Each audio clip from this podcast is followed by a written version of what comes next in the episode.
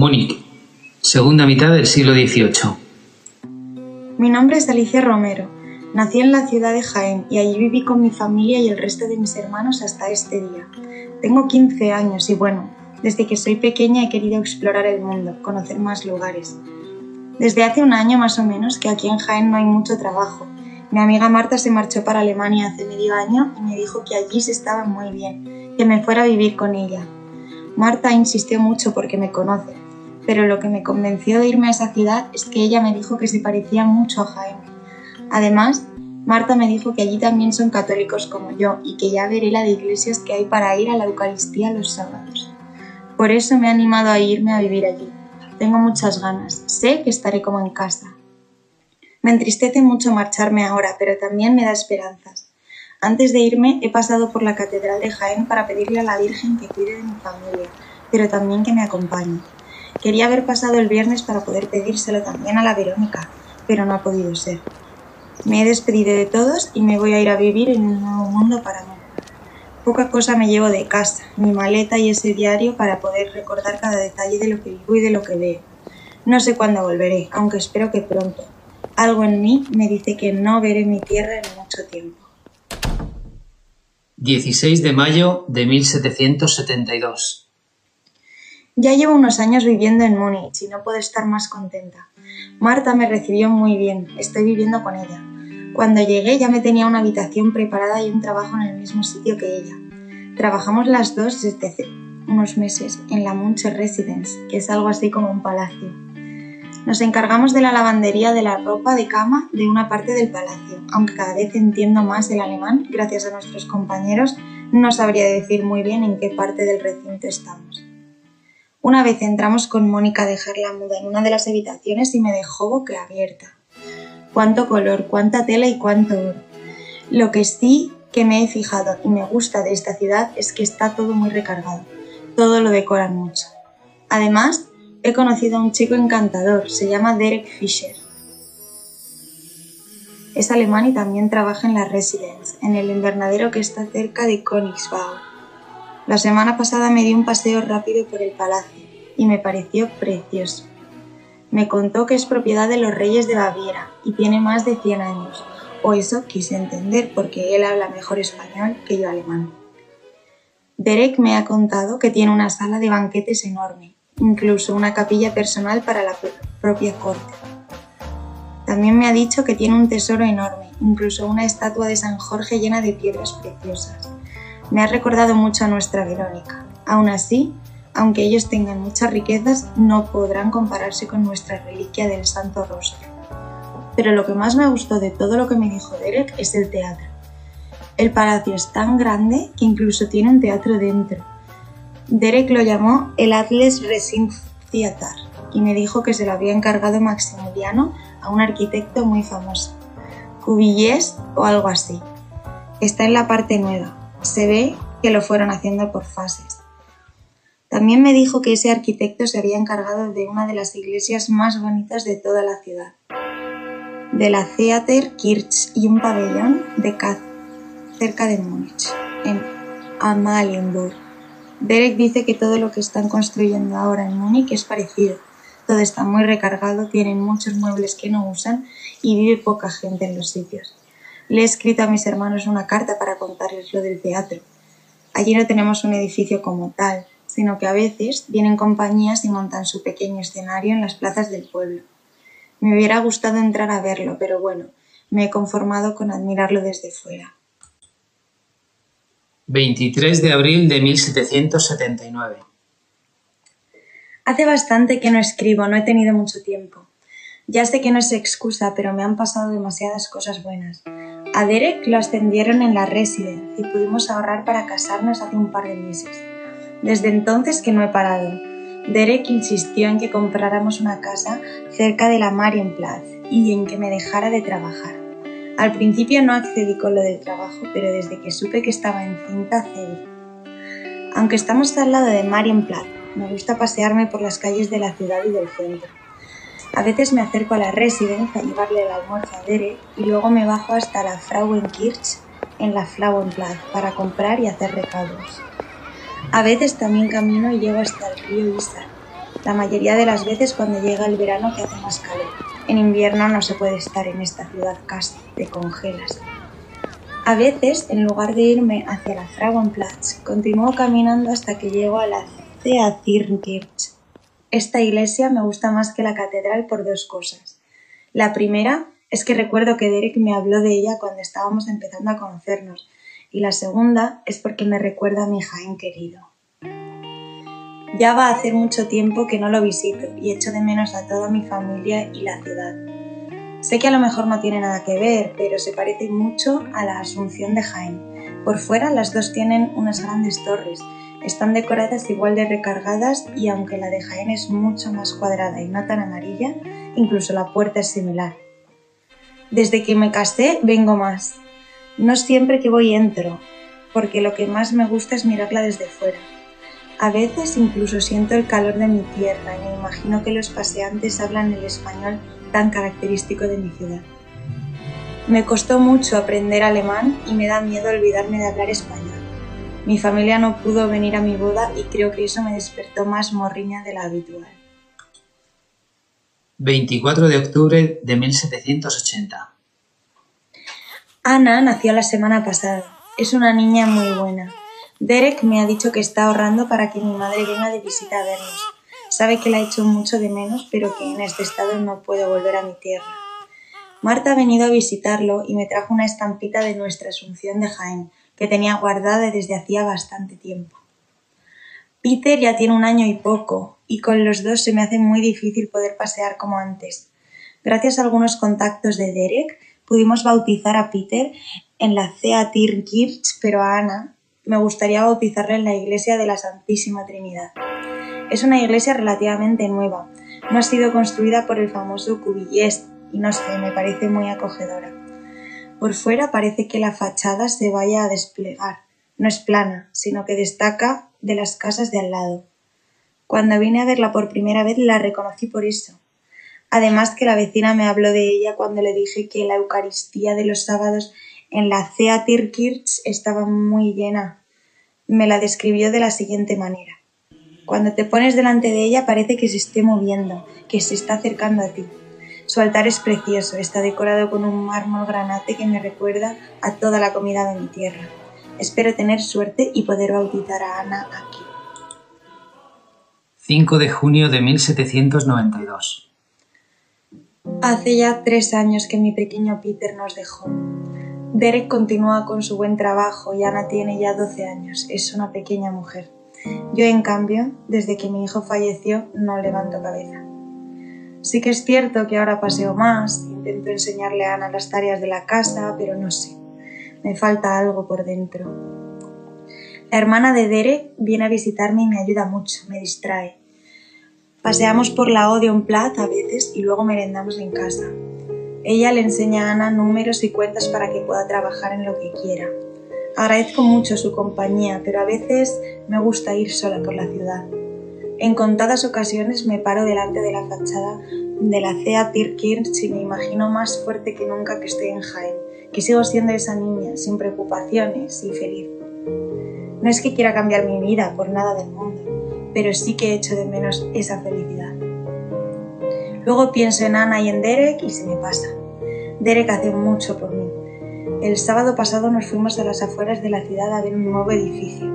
Él lo llamó Grove Pagode, pero a mí me recordó mucho a un expositorio de tartas.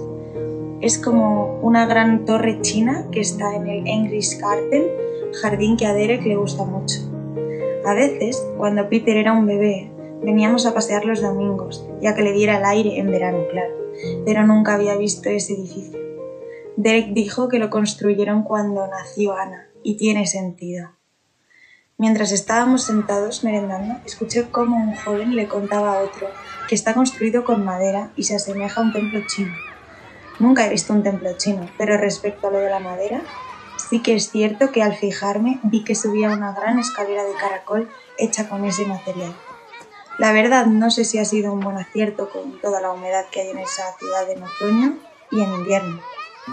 A Peter le hubiera encantado verlo. Vería las campanas doradas del interior y se quedaría fascinado viéndolas sonar, como me pasaba a mí cuando era pequeña en el campanario de mi pueblo. se parecía tanto a mí y Ana tanto a su padre, por lo menos me queda ella.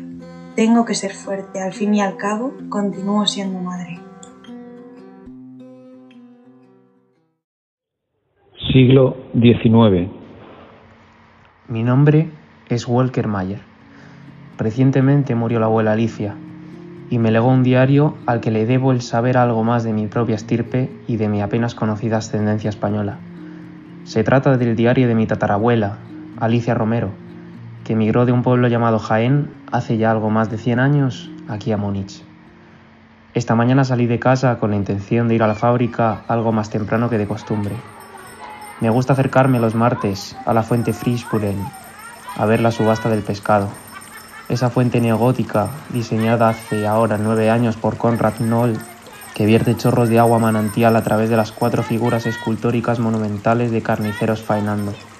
Esta fuente mantiene el pescado fresco al tiempo entre el jaleo de la plaza de Mainplatz, cerca de casa.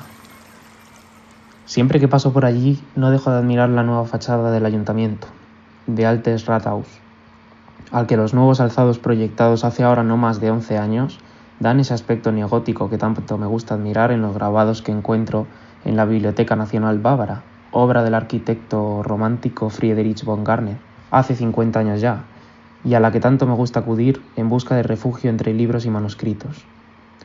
Allí he descubierto joyas de otra época y otro estilo, como la de la Catedral de Colonia, soberbiamente proyectada al infinito con esas agujas interminables que tanto contrastan con el nuevo aire que respira mi ciudad, llena de edificios que recuerdan las ruinas griegas y palladinas que también encuentro en los libros de viajes de la biblioteca.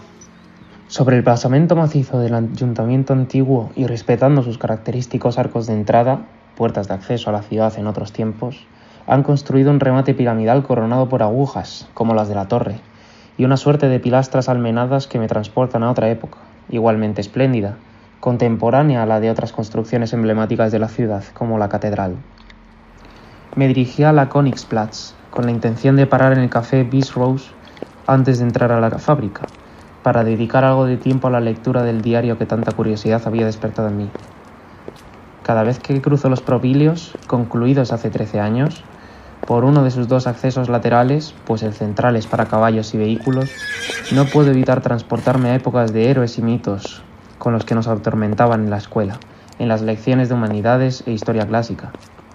Aquellas columnas con énfasis recuerdan su compromiso historicista y la entrada monumental articulada por su, arquitecto definitivo, von Klenz, en torno a tres grandes puertas coronadas por un friso escultórico que nunca supe qué representaba exactamente. Leí en alguna parte que se trataba de un memorial por el ascenso al trono de Otón I de Grecia, realizados por Ludwig Michael Spanthaler. Me recuerda a los conjuntos escultóricos donde se ensalzaban a dioses del Olimpo y otros héroes del panteón griego. A la plaza se abren un grupo de edificios de estilo neoclásico, característico en la arquitectura de edificios emblemáticos construidos en los últimos 50 años, tan del gusto de Maximiliano I de Baviera y su sucesor Luis I, como el templete griego del jardín inglés, al que tantas tardes íbamos paseando la pequeña Marlene. Nunca sé si este gusto por el neoclásico tan de moda últimamente se debe a la cercanía con Italia o al gusto de nuestra monarca por su cultura, pues conocida es su afición por atesorar esculturas y mármoles procedentes de la antigua Grecia y otras colonias mediterráneas. O quizás sea la combinación de, de ambos factores, quién sabe. Pero cada vez que cruzo la Königsplatz hay algo que siempre me llama poderosamente la atención, y es que cada edificio muestra uno de los órdenes clásicos, quizá para significar su distinta funcionalidad. La gliptoteca, que alberga la gran colección de escultura clásica asociada al jónico. Los propilios, el dórico y la Stalich Antikensammlungen del Corintio como colección estatal de antigüedades. De todos ellos, mi favorito es la gliptoteca, por su apariencia sobria, construida a partir del empleo más purista del orden jónico y con escasos elementos decorativos que se concentran principalmente en algunas hornacinas y en las esculturas situadas en el frontón que cubre la entrada al museo. Hay que tener en cuenta que Baviera se sitúa al sur de Alemania y por lo tanto es el territorio del país más próximo a Italia. De ahí que la arquitectura bávara de este periodo sea mucho más neoclásica que la de otros territorios del norte de Alemania como en Prusia. Y así llegué hasta la plaza del Teatro Nacional, que tantos avatares ha sufrido desde que llegara la tatarabuela Alicia. Tras el gran incendio de 1823, aquel que comenzó en el teatro y se propagó como la pólvora, devastando la ciudad, dejando sin hogar a tanta gente, se reconstruyó por Von Klenz, tan presente últimamente en todo Múnich, incorporando rasgos neoclásicos, como se ve en el pórtico. Pero mi recuerdo aquí es otro. Vine con mi amada Greta cuando alcancé la mayoría de edad, un caluroso 10 de junio de 1865, al estreno de la luego aclamadísima Tristán y Solda por Hans van Bolow, a quien tuvimos la suerte de disfrutar en otras ocasiones con otras óperas de nuestro amado Wagner. Tuve la suerte de coincidir con Bulow en el Vice Rose en varias ocasiones. Aquí me declaré aquella noche y aquí aceptó mi proposición de matrimonio. Gratos recuerdos asociados a las oberturas y arias que tantas veces hemos disfrutado dentro. Al doblar la esquina me topé con la Alte Pinakothek, ese gran museo que atesora desde pintura antigua hasta las novedosas composiciones románticas de moda, obras de Durero, de Rubens, de Lucas van Leyden, de Van Dyck o de Jacob Jordaens, además de otros tesoros del gusto de todos los monarcas que nos han gobernado desde Maximiliano I, se reúnen en este edificio de dos plantas y estilo neoclásico.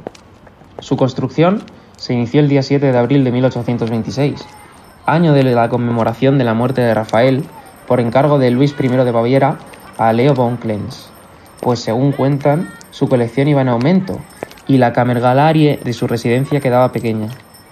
Aunque las malas lenguas dicen que la auténtica motivación del monarca fue el convertir a Múnich en la Atenas de Listar. Absorto en mis pensamientos, llegué a la Hofbrauhaus am Platzel, la afamada fábrica de cerveza en la que trabajo como ingeniero desde mi graduación en la histórica Universidad de Múnich, cada día más reputada y cosmopolita. Siento un orgullo al formar parte de una industria cuyos orígenes se remontan a la Edad Media y que sigue en expansión constante, pues además del consumo local, cada vez son mayores las exportaciones, e incluso más allá de las fronteras del imperio, pues no hace tanto habilitamos una línea de producción que abastece por ferrocarril los cantones suizos y otras repúblicas y estados de la península itálica. Así que ya no hay tiempo ni de lecturas en el Café Vice Rose. El diario y las memorias de la OMA Alicia tendrán que esperar una semana, al próximo martes.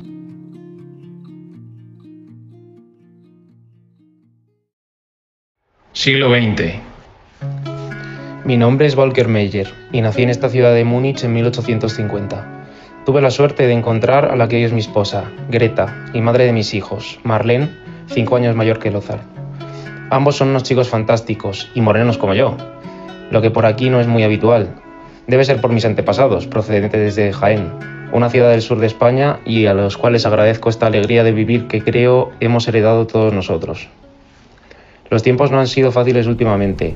La guerra ha dejado una Alemania además de derrotada, arruinada, abatida y desolada pero afortunadamente estamos vivos, si bien la situación política también es cuanto menos confusa y turbia. 1921. Volker, ahora que tienes tan próxima tu jubilación, ¿qué necesidad tienes de entrar en el partido?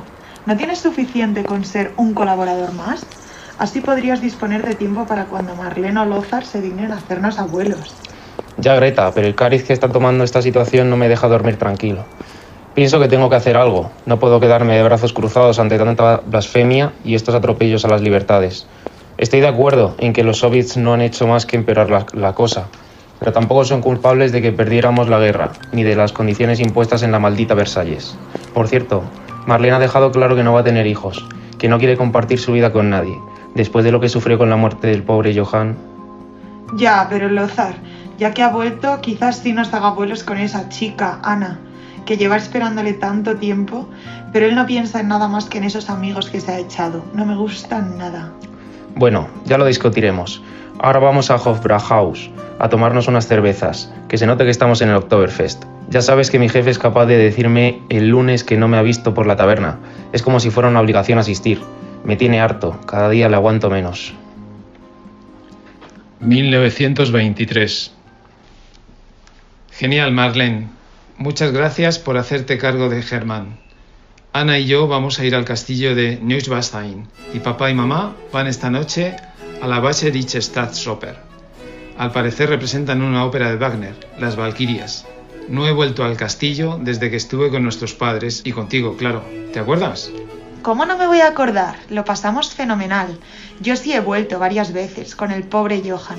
Está muy cerca. En apenas una hora estaréis allí. Por cierto, ¿no os da miedo salir de la ciudad precisamente ahora? Han detenido al chalado ese de Hitler por su intento de golpe de Estado, pero esos energúmenos no van a parar, estoy convencida de ello. Lo han llamado el Putsch de Múnich. No, hermanita, no tengo nada de miedo. Y tengo que decirte que no me parece mal lo que ha hecho. Esta situación es insostenible. No digas tonterías. Si papá te oyera te daría un merecido tortazo. ¿Es que no has aprendido nada de él? Si hubiera estado más en casa, quizá. Además, él no fue a la maldita guerra, y yo sí, ¿sabes? No puede ser lo que han hecho con nuestro país. Necesitamos a alguien que nos devuelva el orgullo, que nos vuelva a hacer grandes, el país industrializado que éramos. Eso era lo que no podían ver, que les estábamos superando con nuestra industria, por mucho que se les llene la boca de que fueron los pioneros. Y una mierda. Bueno, eh, no quiero discutir más. Germán y yo nos vamos de museos. Hoy toca la Alte Pinakotek. 22 de febrero de 1933. Cariño, lo del partido nazi ha sobrepasado ya el límite. Anoche han quemado nada menos que el Reichstag y han detenido a un pobre inmigrante neerlandés y dicen que es comunista y que por eso lo han quemado. Pero todo el mundo tiene claro que han sido ellos. Ha sido una treta del gobierno de Hitler para atacar a los comunistas de KPD. Sí, papá, es terrible. Yo no lo sabía, pero los propios nazis dicen que Múnich es la capital del movimiento, su movimiento, sobre todo desde que en 1930 instalaron su sede en la Braunhaus, que llaman ahora, la Funerbau, en el 45 de la Strasse. Sí, no hacen más que entrar y salir uniformes marrones de él. Ese edificio neoclásico lo construyó hace ahora un siglo un tal Metivier. Si el pobre levantara la cabeza. Ahora lo ha reformado un arquitecto de la confianza de Hitler, Paul Ludwig Trust. Y la verdad, no me gustaría estar en su pellejo.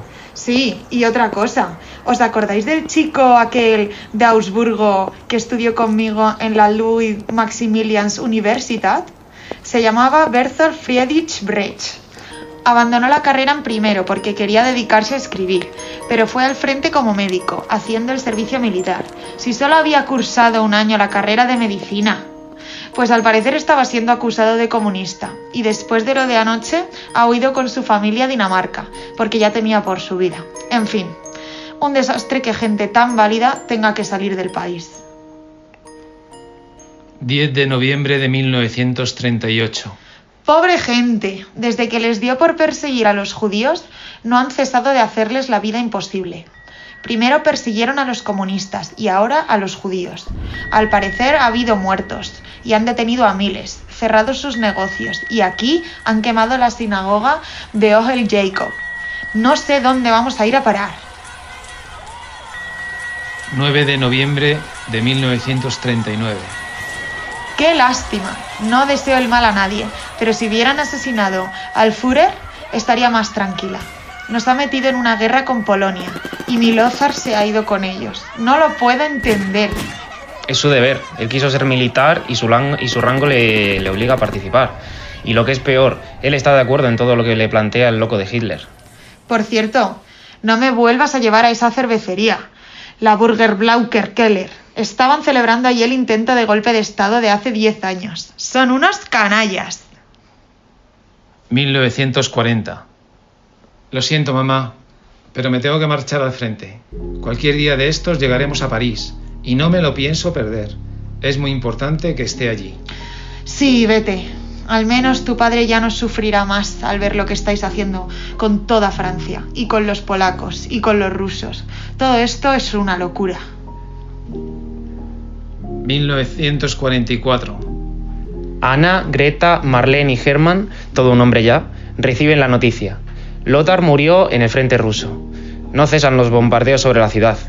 Múnich cada vez está más destruida y las provisiones no llegan desde hace semanas, no hay abastecimiento. Tienen que quemar muebles para calentarse y vender joyas para conseguir comida. Es lo más parecido al infierno que han conocido jamás, aunque saben que hay lugares donde lo están pasando aún peor. Ellos al menos están vivos. Toda la obra de Leo von Klenz destruida por los malditos bombardeos que no cesan. La Königsplatz y todos sus edificios, la Griptoteca y los propíleos, todo arrasado. Maldita guerra. 1945. Los rusos están cerca de Berlín y llegan noticias de que están masacrando a la población civil y abusando de las mujeres. No les importa su edad.